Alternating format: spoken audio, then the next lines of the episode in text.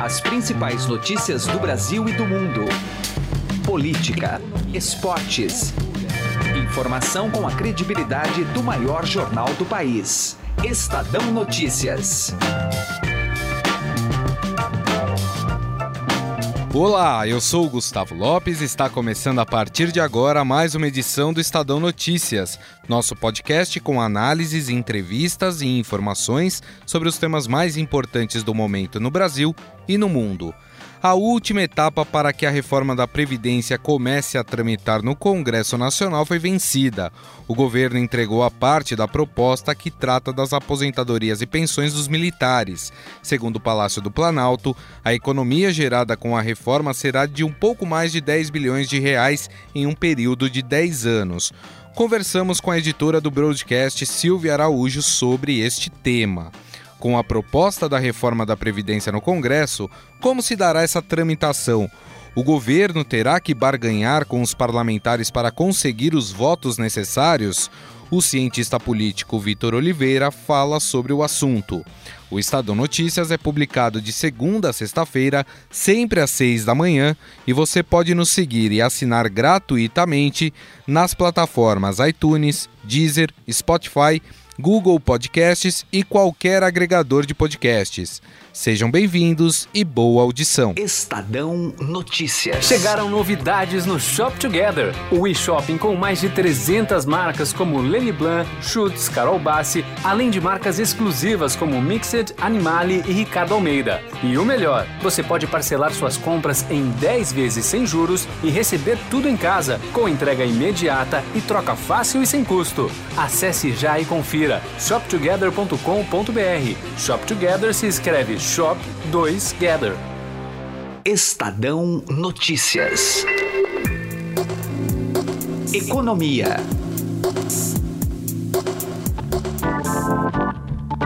O governo entregou para o Congresso a parte da reforma que diz respeito aos militares. Segundo o Palácio do Planalto, a economia gerada com a reforma será de 10 bilhões de reais em um período de 10 anos. E para conversar conosco sobre essa reforma e se de fato o governo vai fazer uma economia, está na linha a editora do Broadcast, Silvia Araújo. Tudo bem, Silvia? Oi, Gustavo, tudo bem e você? Também, tudo bem. Bom, o governo diz que vai ter uma economia aí num período de 10 anos de um pouco mais de 10 bilhões de reais. De fato, é uma economia real ou não? Olha, Gustavo, pelo que a gente pôde perceber aqui ao longo da apresentação é, da, da reforma desse texto, que na realidade foi um texto apresentado pelo pessoal da, do Ministério da Economia, que, como você lembra, na semana passada, o que aconteceu? O Ministério da Defesa apresentou um texto para o Ministério da Economia. Nesse texto do Ministério da Defesa, o que tinha ali? Tinha que no final de 10 anos seria apresentado um déficit, um déficit de 10 bilhões. Então, o custo da reforma eh, dos militares nesse texto que foi apresentado eh, pela defesa, ele era estimado em 100 bilhões de reais. E uma economia que teria ali com algumas mudanças, eh, que seria menor do que isso. Então, você teria ali um déficit de em torno de 10 bilhões. O que, que o pessoal da economia fez? Pegou esse texto dos militares e fez novos cálculos em cima é, desse texto. E chegou-se é, aí a um número diferente. Na verdade, foi invertido. Esse déficit de 10 bilhões se tornou um superávit de 10 bilhões de reais aí contabilmente. Contabilmente, por quê, hum. Gustavo? Hum. Porque parte da previdência ali, da economia que vai ser gerada na, nessa reforma dos ela vem de uma mudança ali de, de, de regras em que é, algumas aposentadorias que estão hoje consideradas ali na defesa, elas passam a ser consideradas no INSS. E essa mudança, ela vai proporcionar ali uma redução é, de 10 bilhões então, você tem uma economia de 10 bilhões quando você transfere da defesa essa parte de, é, dessas aposentadorias para o sistema do INSS. Então, só aí você já zera é, esses 10 bilhões que existiam é, de déficit em relação à proposta da defesa com relação a proposta aí que foi apresentada hoje. E esse superávit de 10 bilhões, de onde que ele vem? Ele vem ali de aumentos de alíquotas, porque tá. algumas alíquotas previdenciárias elas foram elevadas nesse texto novo. Ok. É, essas alíquotas, né, 7,5% eh, para 8,5% em 2020, 9,5% em 2021, até chegar 10,5% em 2022 em diante, né, Silvia?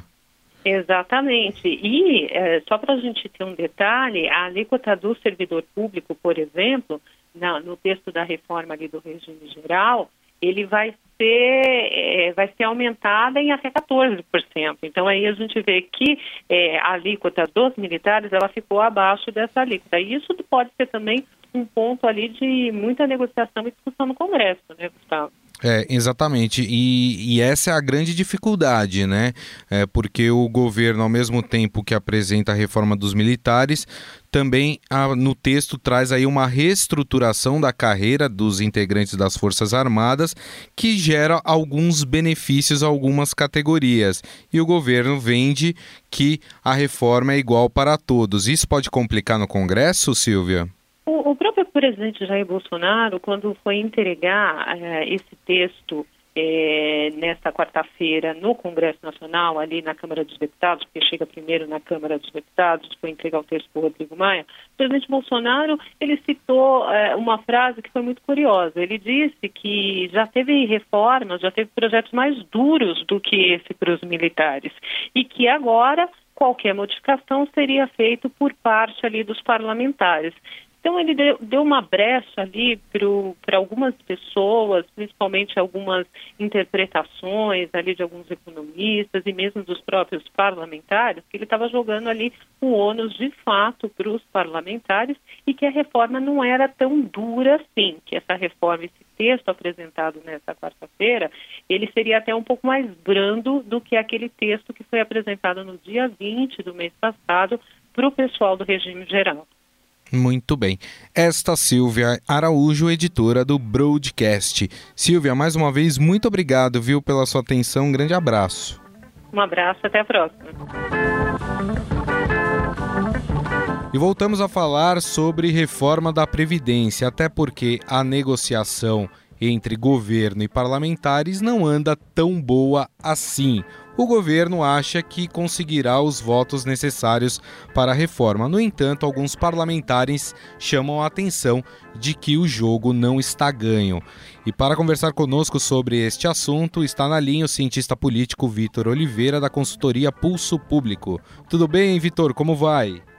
Tudo bom, Gustavo? Um abraço para você e todos os nossos ouvintes. Bom, o governo tem tratado aí com certa tranquilidade essa questão dos votos para aprovar a reforma. Os parlamentares já não estão tão confiantes assim.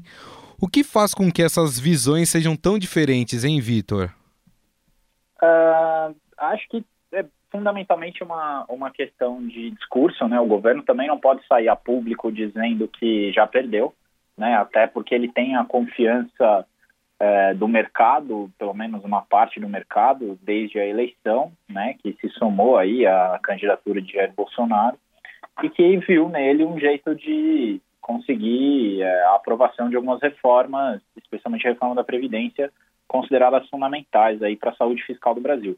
Agora, é, então tem essa primeira dimensão aí que é uma questão de discurso. Obviamente o governo não pode admitir que perdeu é, de antemão. E na verdade não perdeu ainda, mas, mas é, quando a gente pensa no que os parlamentares têm dito, ou pelo menos as lideranças no parlamento e têm externado, é, não está necessariamente fazendo por onde ter uhum. essa vitória, né?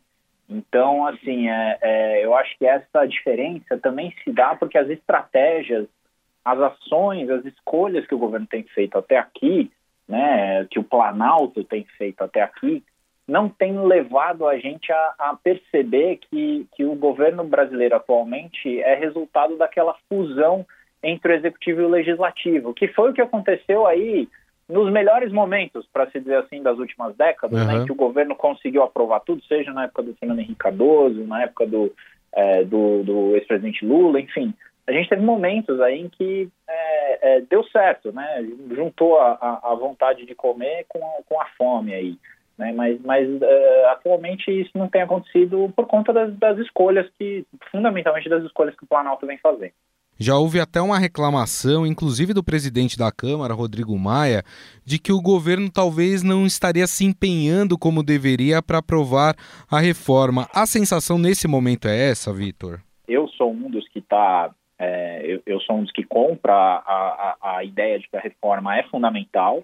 Então, assim, é, qualquer pessoa que se debruça sobre o tema de esquerda ou de uhum. direita diz que há um problema, a, a divergência é como solucionar, né? E agora, é, dá a impressão sim de que o governo está fazendo um pouco de corpo mole. Ou, na verdade, não é corpo mole. O que eu diria é o seguinte: o governo não está fazendo o que precisa fazer. Em sentido, né? ele está apostando, né? o governo está tá arriscando, está né? Tá achando que vai conseguir essa vitória, mesmo sem usar as ferramentas que ele tem à disposição. E quais são essas ferramentas? Né? Quando a gente pensa no sistema político brasileiro, na verdade, quando a gente pensa em política de modo geral, a gente podia estar tá falando a gente podia estar falando da Bélgica, tá? Não ia mudar muito a coisa, né? Porque no, no fundo, no fundo, no fundo, o que, que políticos e partidos querem, né? É, querem ganhar eleições, ou seja, querem votos, querem controlar recursos de governo, querem controlar cargos e, enfim, orçamento, essas coisas, e querem é, ter políticas públicas de acordo com as suas preferências.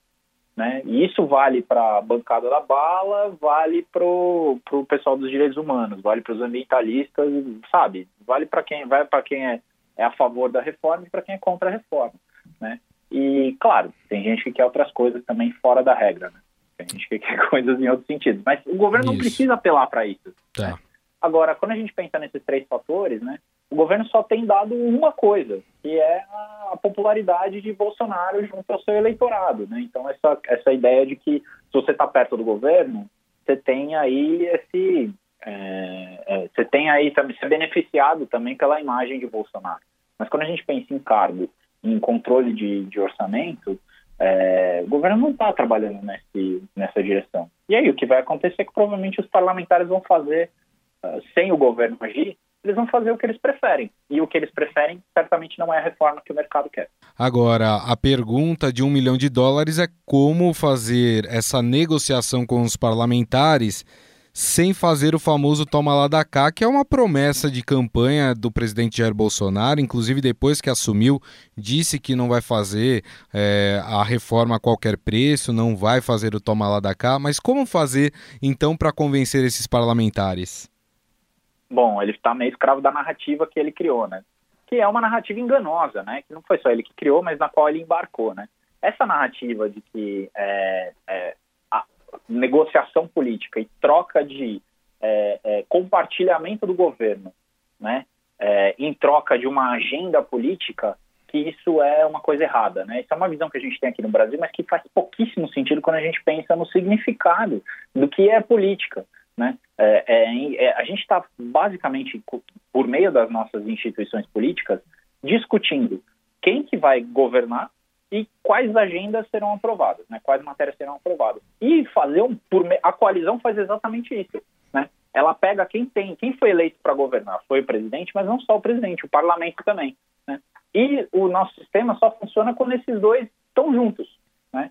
E estão juntos em torno de uma agenda. Né? O problema é que quando a gente é, criminaliza, por assim dizer, né, a gente, ou pelo menos a gente coloca essa pecha que o toma lá da cá é errado, por que essa troca né, é, é, é errada por natureza, por definição, é, você perde o significado da política, que é, é, é exatamente esse compartilhamento do governo faz parte do, do, do, nosso sistema político, né? não tem nada errado nele. São pessoas que foram eleitas né, para governar conversando para chegar numa agenda comum e dividir o governo. E, e se ele não usar dessas ferramentas, é, ele vai ficar aquela história do. Eu gosto sempre de voltar no Maquiavel, né? um dos clássicos da política aí, que diz que você tem basicamente o governo pode um governante pode escolher é, é, usar suas ferramentas e fazer o possível para governar, ou ele pode ficar dependendo da sorte. E de uma certa forma a agenda aí, pelo menos essa agenda econômica de Bolsonaro, está meio que dependendo da sorte nesse momento. Bom, nós conversamos com o cientista político Vitor Oliveira, da consultoria Pulso Público, sobre essa negociação governo e Congresso em relação à reforma da Previdência. Vitor, mais uma vez, muito obrigado pela atenção. Sempre um prazer falar com vocês. Um grande abraço. Estadão Notícias. Direto ao assunto. Com José Neumann e Pinto.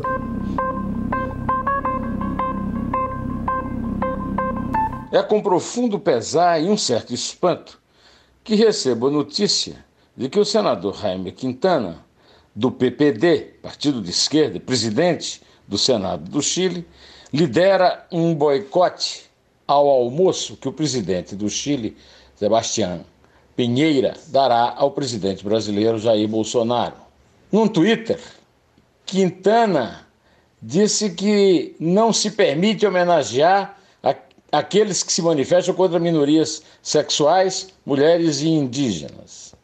O vice dele, que é o Alfonso Del Reste, Partido Socialista, o mesmo da presidente, ex-presidente Bachelet, também é, já divulgou o seu boicote ao almoço.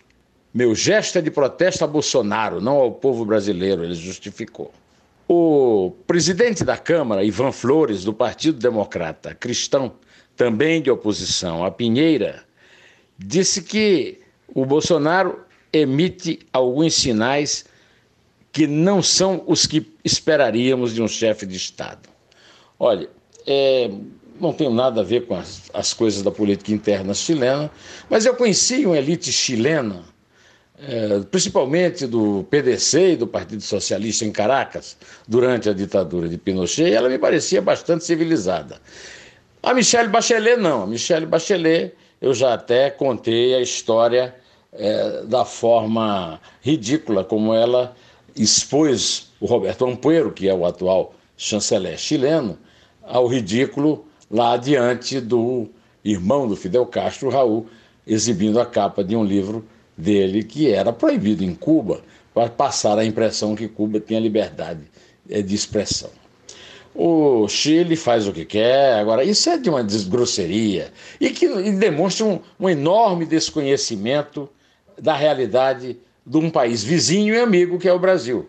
Afinal de contas, o Bolsonaro não deu golpe, não é fascista, é um presidente democraticamente eleito pela maioria do povo brasileiro e daí nós entendemos por que, é que esses partidos de esquerda e o Partido Democrata Cristão perderam a eleição por Pinheira no Chile. José Neumann e Pinto, direto ao assunto. Estadão Notícias. Alguma vez você já parou e pensou o que 1% pode fazer a mais pela sua previdência? Pode parecer muito pouco, mas faz a conta aí. Em alguns anos, essa diferença pode render uma viagem, uma casa ou até mesmo mais tranquilidade na sua aposentadoria. Agora, não vai descobrir isso só lá na frente, não, né? Compare agora aonde rende mais. E eu garanto para você que a XP é uma ótima opção para sua previdência. Acesse xpi.com.br e traga sua previdência para XP. XP Investimentos, mudando para sempre o seu jeito de investir. O Estadão Notícias desta quinta-feira vai ficando por aqui. Contou com a apresentação minha, Gustavo Lopes, e montagem de Nelson Volter. O diretor de jornalismo do Grupo Estado é João Fábio Caminoto. Mande seu comentário e sugestão para o e-mail podcast@estadão.com. Um abraço e até mais. Estadão Notícias.